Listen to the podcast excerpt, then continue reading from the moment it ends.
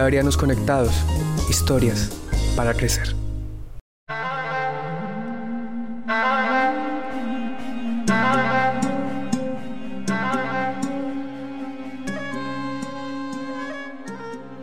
Reciban todos un cordial saludo. Soy Rodolfo Abello, eh, rector del Colegio San Pedro Claver y jesuita. En este momento estamos intentando hacer un nuevo proyecto de una nueva locura con un grupo de compañeros aquí apostólicos en la cual queremos ir narrando historias de momentos muy importantes en, en nuestra vida. Y el tema que hemos escogido para iniciar este, este momento de hablar o de contarnos historias es el Domingo de Ramos que es con la cual se enmarca el inicio de la Semana Santa o la Semana Mayor. Y es como intentar mirar varias cositas que se nos van dando en la vida y que pocas veces eh, reconocemos. Mire, verá que este Domingo de Ramos surge en un momento muy interesante hacia el siglo X.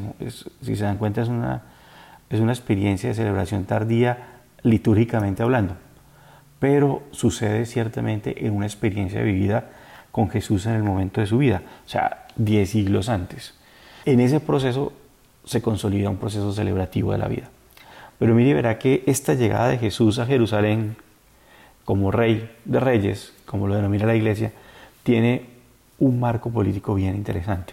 El primero que veríamos ahí es el mundo romano. Entonces ustedes estamos en la gran época del Imperio Romano, de su gran proceso de consolidación, donde ha ido creciendo y expandiéndose y el modelo romano es muy simple. Ellos conquistan, dejan el mismo modelo administrativo, pero cobran impuestos, dejan los reyes de la zona, los restituyen como reyes de ellos, les cambian el nombre, le rinden eh, tributo al César y además respetan la religión del lugar, pero además colocan también la cantidad de dioses que ellos tienen. Entonces, mire y verá que ustedes que el modelo político eh, romano es muy completo porque tiene un modelo económico, político y social muy claro, muy claro. Y lo van imponiendo de una manera muy simple porque además les permite controlar las regiones. Lo extraño de esto es que es un proceso muy raro porque vea que eh, cuando llega al mundo de Jerusalén es una religión monoteísta y ellos no son monoteístas. Los romanos tienen un dios para cada cosa, un Dios para la guerra, un Dios para la siembra, un Dios para la familia, un Dios para la salud, un Dios para el porvenir. Y aquí se encuentran con un mundo donde hay un solo Dios, Yahvé, Sebaot, o el Señor de los ejércitos, o Jehová, que son las diferentes denominaciones del, mundo judío. Este modelo político eh, se intrunca ciertamente en el momento en Jerusalén, cuando está Jesús en, su etapa madura, hacia los 30 años más o menos se calcula, eh, no es exacto, pero más o menos se calcula que en esa edad. Entonces, hay un modelo suprapolítico muy fuerte. Pero internamente en Jerusalén también se mueve el modelo político religioso judío. Y es muy interesante eso, porque este modelo político judío sí es basado sobre la religión y sobre la creencia de un Dios.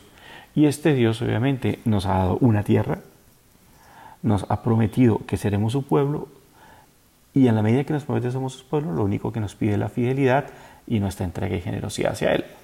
Y eso hace parte importante del proceso celebrativo para el mundo romano entonces, y judío. Entonces, esa mezcla eh, surge una persona como Jesús eh, que está viviendo un momento muy interesante. En ese momento político, eh, Jesús surge con sus apóstoles, ya llevar un proceso, se calcula de tres años, mirando uno el proceso bíblico, hay como tres momentos, y este es el momento más interesante de Jesús, porque Jesús ha venido eh, como en creciendo en un momento, él empieza su vida pública, como se denomina, eh, ciertamente se dice en, en una boda donde se hace un milagro muy sencillo, muy simple, ni hace esfuerzo, simple y llanamente echen agua, saquen y ya es vino. Hasta un momento bien complejo donde ha llegado su gran pico humano eh, de desarrollo en la relación con a buscar la voluntad del Padre y en eso ha ido generando también procesos de salud, de sanación. Pero hay una cosa muy importante y es que los reyes siempre dan estabilidad y economía, sobre todo es decir, eh, comida. La comida es muy importante dentro del mundo de los reyes. Y figuran el milagro de los panes y los peces. Ese es como el gran boom de Jesús a nivel místico, por decirlo así, casi que mágico, por lo de los milagros. Pero en ese proceso, cuando Jesús sucede esto del milagro de los panes y de los peces, Jesús es visto como el nuevo liberador. Mire verá que el modelo judío nos ha planteado a un David, un David que es el gran liberador, un Moisés que es un liberador anterior y los padres que también han sido liberadores, es decir, han salido de sus tierras en búsqueda de esta tierra, cada uno en un proceso muy distinto de consolidación de, procesos de familias, de, de, construcción de buscar mejores pastos para sus, para su ganado, para sus ovejas, para su sector pastoril, otros en busca de la libertad, como Moisés, que es profundamente claro. O sea, es decir, eh, dejamos este pueblo que nos ha hecho esclavos por muchos siglos y con David, que también nos libera de los filisteos y genera un proceso, un modelo político de, de, libertad para el pueblo. Eh, no muy largo, con unos 20 más o menos, 20 o 30 años, pero este hombre logra generar un proceso primero de unidad de pueblo, une las tribus del norte con las del sur, y en ese proceso figura como un juez, como un juez, y desde ahí modela probablemente el imaginario de rey para el pueblo judío. Eso es lo que está esperando el pueblo judío en la época de Jesús, alguien que venga y lo libere del pueblo romano al estilo de los filisteos. Eh, cuando aparece Jesús con este milagro de los panes y los peces, les devuelve el imaginario, ciertamente, les devuelve el imaginario de un rey, de un rey que los viene a liberar. Luego el pueblo se está preguntando en ese momento de la liberación es qué se necesita. Y entonces necesitamos en principio armas, pero pues Jesús no tiene armas. Necesitamos comida, Jesús sí tiene comida. Y necesitamos una relación con un Dios muy fuerte, con Yahvé preferiblemente, y Jesús lo llama Padre. Pero ese modelo de libertad también genera unas desestabilidades, genera unas preguntas por las normas, por las leyes, por las cantidad de cosas que viven cotidianamente el pueblo que no tiene tantas oportunidades. Además porque está montado ciertamente la experiencia de Dios sobre la abundancia, es decir, entre mejor me vaya, mayores bendiciones hay. Jesús no es un hombre adinerado, Jesús no es un hombre lleno de bendiciones, entonces porque tiene la experiencia de Dios. Y tiene simple y la experiencia de Dios es porque busca hacer su voluntad. Entonces, en este momento de gran esplendor de Jesús que está haciendo su magia y sus milagros, que todo el mundo va viendo como, oiga, venga, este es un hombre poderoso, tiene una relación directamente con Dios, y cuando alguien lo duda, que parece que viene del demonio, este hombre dice que no, porque uno no se divide. Y eso es cierto, es fundamental que es necesario tener una unidad entre Dios y uno, si no la división obviamente lo destruiría. Entonces, en ese momento también empieza una decadencia de Jesús por las presiones del pueblo. Y ahí, ahí es donde surge eh, el momento más crítico para todos. Entonces imagínense que Jesús está siendo perseguido por los judíos para ser muerto. Y este hombre resulta que su amigo Lázaro está muy grave y se está muriendo. Y dentro de la voluntad de Dios va descubriendo que él tiene que subir, acompañarlo y ver cómo, cómo lo sana, dentro de su modelo de, creencia. Pero resulta que cuando llega está muerto. Entonces Marta y María, su hermana, dicen, ¿qué pasó? O sea, ¿dónde, dónde quedamos? O sea, y la pregunta fundamental es, si sabemos que tú eres el camino, la verdad y la vida, sabemos que tú eres el Hijo de Dios, el enviado de Dios, pero si estuvieras aquí, nuestro hermano no moriría. Y en ese no morir, en ese no morir, pues obviamente permite realmente hacerse preguntas fundamentales de, le devuelve la vida generando mucho más crisis en el, en el pueblo, en el control judío, en, el curubito, como lo llamaríamos, los que manejan el poder. Entonces Jesús y los apóstoles sienten que esa subida a Jerusalén en el marco de esta fiesta eh, judía del tabernáculo para cumplir con la norma, sienten la persecución, sienten que expone, exponer a Jesús. Y Jesús se va a exponer, porque si va al territorio donde la fuerza política es mayor, donde tienen recursos y donde lo pueden apresar y obviamente va a ser el inicio para apresarlo y prácticamente vendría la muerte muy posterior de Jesús. Pero vean y verá que los, compañeros lo dicen, ¿no? vamos a morir a, Jerusalén. Extrañamente, extrañamente, como les decía yo, en ese paralelo con David, David es un hombre de armas con un gran caballo. Jesús entra muy sencillamente a Jerusalén en un burrito. Dice que le colocaron un manto, probablemente ni siquiera un burrito, pero bueno, las construcciones bíblicas y las agadas o parábolas que utilizan siempre intentan mostrar experiencias muy interesantes. Entonces, entra en el marco de las fiestas de los tabernáculos. La fiesta de los tabernáculos Es una fiesta muy importante para el pueblo judío que marca ciertamente estos 40 años en el desierto, Jerusalén, a la llegada no de Jerusalén, sino dentro del desierto, vienen libres de la pérdida de Egipto, la salida de Egipto a la llegada de Jerusalén. Entonces, vea, esta fiesta de los tabernáculos está marcada ciertamente en la celebración de estos 40 años en el desierto, donde en algún momento daban gracias por tener un techo. Y tienen elementos litúrgicos muy bonitos, entonces tendrían que tener como cuatro cosas fundamentales, una palma cerrada, un fruto de sidro, tendré tres hojas de mirto y unas hojas de sauce. Todos en el fondo de agradecimiento a Dios, con liturgias, con oraciones, y dura una semana la celebración. Luego que es una fiesta, una de las tres fiestas más importantes del pueblo judío, y Jesús sube a Jerusalén. Eh, también ha rendido obviamente el rito a su Dios, a Yahvé, y en ese proceso se encuentra con sus amigos, que creen que no van a ir porque lo están persiguiendo y lo quieren matar. Entonces, la alegría sacuden las palmas. Y la lectura que va a hacer el pueblo es la llegada del rey. Y no de cualquier rey, sino es el Hijo de Dios. Y en ese momento, pues es fundamental para, para ellos, les devuelve la esperanza, la seguridad y la credibilidad.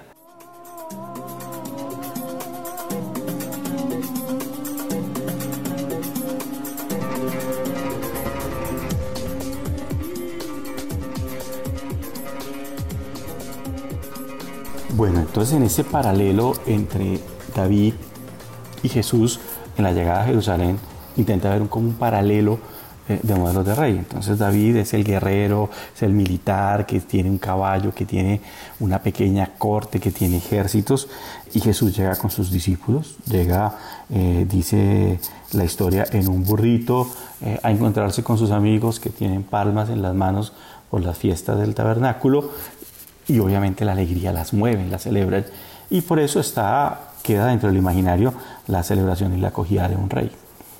Eh, es muy importante eso porque también es el proceso culmen más crítico de Jesús, es el momento donde la pasión arranca formalmente. Eh, la crisis de los últimos meses, las crisis de la vida, la crisis de los amigos, llega a su máximo esplendor en este momento del Domingo de Ramos. Eh, aquí surgen eh, preguntas fuertemente fundamentales como eh, la misión hasta dónde va. Y la misión es profundamente total, profundamente hasta, hasta la muerte, y no cualquier muerte, sino la resurrección. Y ya ha colocado el principio de la resurrección con la muerte de Lázaro, que también es muy importante. Entonces, en ese momento los amigos celebran la llegada de Jesús. Y esto es lo importante de esta fiesta, eh, con toda la, la mística y la magia del pueblo judío. Pero vean que la iglesia, dentro de su desarrollo de la, de la liturgia, viene más o menos desde el siglo X a tomarla muy, muy importantemente. Eh, primero, porque tiene una clave catequética, y es la clave catequética de poder sintetizar eh, el modelo de Jesús. Eh, muy probablemente lo primero que se escribe de los, de los evangelios es la pasión, y la pasión arranca en este momento, en la entrada triunfante en Jerusalén de Jesús. Los sinópticos hacen mucho fuerte en eso y desde ahí se construye todo el resto de la historia de Jesús. Muy probablemente es una de las teorías bíblicas que hay y muy muy interesante. A mí me gusta mucho esa teoría. Como teoría para saber cuál es la 100% no la hay. Pero también hay un elemento fundamental y es que genera también persuasión, es decir, tiene la oportunidad de este pasaje de enseñarnos elementos fundamentales dentro de nuestro proceso humano, es decir, el culmen de una vida, la entrega total, el vaciamiento, eh, es un nuevo modelo de rey, es un rey que pregunta qué necesitas, eh, está al servicio, está abocado a la entrega de los amigos, es capaz de poner en juego su vida por otros, eh, lo poco que tiene lo entrega a, los demás, ¿no? Y en ese, en ese marco, pues obviamente se celebra dentro de la iglesia eh, con los ramos para la alegría de, de, Jesús, rememorando este momento, pero también, también coloca un toque de la pasión. Es el día que la iglesia lee por primera vez, que la leen dos veces, la pasión de Jesús y es toda la historia de cómo Jesús va a llegar hasta la cruz. Desde la entrada a Jerusalén hasta la puerta incluso Incluso eh, viene luego todo el momento del lavatorio de los pies, la última cena, eh, el oratorio en el huerto de los olivos eh, y la crucifixión en el muerto de los olivos. O sea, es el gran marco. Y es impresionante porque coloca un paralelo entre el rey poderoso y el rey humilde. Y al final pareciera que se enmarca en el fracaso de la muerte de Jesús, porque no hay nada más fracasante que la muerte. Pero no se les olvide que el contexto de resurrección viene enmarcado ya con, con Lázaro. Y que en la medida que yo conozco a Jesús, yo ya estoy resucitando. Entonces nos abre una posibilidad muy interesante de ese día. Entonces genera procesos muy, muy, muy alternos. Luego, esta experiencia, ¿qué nos podría decir hoy? No? Yo, yo sí creo que en un momento donde el mundo se va dando cuenta que ha puesto las prioridades de su vida en en cosas que no son, probablemente llegue el momento de mirar qué es lo fundamental en la vida. ¿Y qué modelo de rey queremos? ¿Sí? Un rey poderoso, capitalista, eh, consumidor que destruye la naturaleza, o modelos políticos de servicio, donde importan los seres humanos, donde importan las personas, donde el rey eh, o los presidentes, llamémoslo que en día en ocasiones llaman reyes, eh, saldrían más bien a buscar el bienestar de los otros, la felicidad del otro. Eh, y eso no se hace fácil, no se hace fácil. Mm, la liturgia termina desarrollando ciertamente con Eucaristía, obviamente, y, pero yo sí creo que esas preguntas por lo litúrgico también serían fundamentales hoy. Eh, ¿Cómo involucro más al, a los compañeros eh, en la misión, a los que no son religiosos, a los que no son sacerdotes? ¿Cómo se hacen más partícipes dentro de la liturgia? No solamente en la parte pasiva, sino activa, porque Jesús está activo, sus compañeros son activos, los amigos que se encuentran son activos, hay una alegría y una felicidad eh, por lo otro, ¿no? Mm, yo creo que hay que desmitificar eh, que ya empezó hace unos años la iglesia, que son las palmas, son las únicas que nos podrían ayudar a alabar a Dios. No, es, es una matica, como se dan cuenta, las fiestas de los tiene cuatro o cinco maticas de la región, del momento de ahí, que sirven para alabar hacer reverencia, para celebrar la, llegada de Jesús. Derecho de reyes, lo que te contaba yo, no son un, modelo diferente de rey. Nos puede enseñar muchas cosas eso. Yo creo que mirar esto, mirar esto con, procesos de, humanidad. Eh, lo más importante en este momento, creo yo, es cómo hoy Dios o cómo hoy Jesús nos llama a tener gestos profundamente humanos. Y yo creo que eso pasa. Nosotros mitificamos personas, elevamos a, grados de héroes a gente que hace cosas eh, muy buenas, pero que al final, al final las está haciendo porque por él, por ahí una recompensa, hay un pago, hay un reconocimiento y al final eh, los alabamos y los endiosamos. Eh, incluso les, les, podemos permitir algunas cosas que no son viables ni bien vistas. Luego yo sí creo que esta fiesta, en este marco de, del Domingo de Ramos, nos llama ciertamente a, mirar qué estamos haciendo en este mundo y cómo lo estamos haciendo. Y lo extraño es que cambiar los hábitos no son fáciles. Generar procesos de o nuevos modelos económicos y culturales no serán fáciles porque, porque tenemos pánico, pánico, profundamente pánico a todo lo que no sea consumir. Y eso ciertamente nos generará procesos muy. ¿Hacia dónde iría? ¿Hacia dónde podría ir esta celebración? Yo creo que no hay un derrotero seguro o fijo. Pero, por ejemplo, ahora que estamos en casa eh, o, en el lugar de trabajo o, en el lugar donde nos jugamos la vida, yo sí creo que tiene que haber un cambio de actitud profunda de uno. Y probablemente lo que yo veía en Jesús, ¿no? Lo importante es que yo me juego la vida en donde estoy, en lo que hago, en lo cotidiano, no en lo especial. Jesús se jugó la vida en lo cotidiano, la vida en llegar a celebrar la fiesta de los amigos, la fiesta de los tabernáculos, la fiesta de un pueblo que duró 40 años fuera. Y yo creo que se hace fundamental. Bueno, yo creo que esta ha sido como una narración de lo que hemos vivido, viviendo, por lo menos el grupo de amigos con los que estamos aquí esto, y que me ponen a mí a narrar eh, esta historia del Domingo de Ramos. Espero nos sigamos encontrando en estos momentos especiales para todos. Fraternalmente un abrazo.